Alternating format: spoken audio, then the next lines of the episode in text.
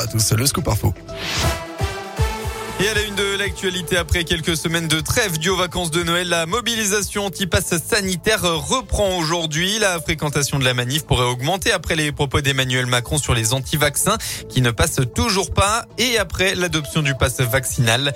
Dans la région, le rendez-vous est donné à Clermont-Ferrand, 14h place de Jaude, à Saint-Étienne, 14h place Jean Jaurès ou encore à Bourg-en-Bresse, 14h place de la préfecture.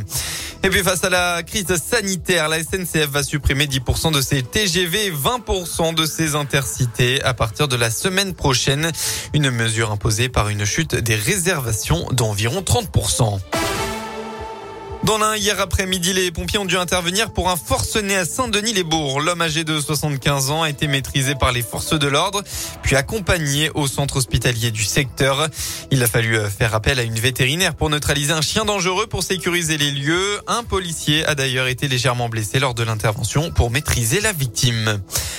À la Boisse, un grave choc frontal hier vers 20h45. Deux véhicules sont entrés en collision sur la route nationale. Les deux conducteurs ont été grièvement blessés. Il s'agit d'un homme âgé de 47 ans et d'une femme âgée de 32 ans. Ils ont tous les deux été évacués sur des hôpitaux lyonnais. Dans les monts du Forêt, retour sur ce crash d'hélicoptère jeudi dernier. L'enquête se poursuit. Les circonstances exactes de l'accident restent euh, indéterminées. Pour l'instant, aucune piste n'est privilégiée et les enquêteurs n'ont pas encore déterminé avec certitude quel appareil s'est craché. Les corps devraient bientôt être autopsiés. On passe au sport. Attention à l'excès de confiance. Les rugbymen de l'ASM ont idéalement débuté l'année 2022 en battant Toulouse, champion de France et champion d'Europe en titre.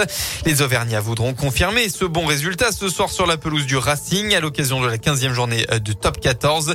Les Parisiens sont eux dans une phase très difficile et restent sur quatre défaites consécutives en championnat. Mais l'arrière, cher Tibergien, préfère rester prudent. Parce qu'on a gagné euh, grosse équipe de Toulouse ici, faut pas se dire euh, c'est fait. Justement, là, je pense que le plus dur en fait, c'est maintenant, c'est d'avoir fait ça contre Toulouse, de le refaire sur le Racing, ensuite en Coupe d'Europe et tous les week-ends. Ce match, oui, je pense qu'il nous sert d'appui et de référence. Tout n'a pas été parfait, mais sur l'intensité et l'engagement qui a été mis, c'était quand même bien. Donc je pense qu'il faut garder ça et essayer de faire mieux chaque week-end. Oui, eux, là, en ce moment, ils sont en difficulté, ils ont besoin de gagner, mais nous aussi, on a besoin de gagner. Parce qu'on n'est pas premier, on n'a pas 10 points d'avance euh, sur le deuxième. Donc, euh, on s'attend à un gros, gros déplacement, très loin d'être facile.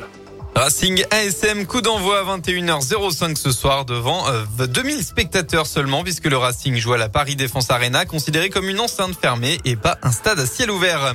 Enfin en football, retour de la Ligue 1 ce week-end. Hier Bordeaux s'est incliné contre l'OM sur sa pelouse 1-0. Aujourd'hui qu'un seul match, un choc de haut de tableau lance face à Rennes à 21h. On retrouvera le Clermont Foot demain à 15h face à Reims. Merci.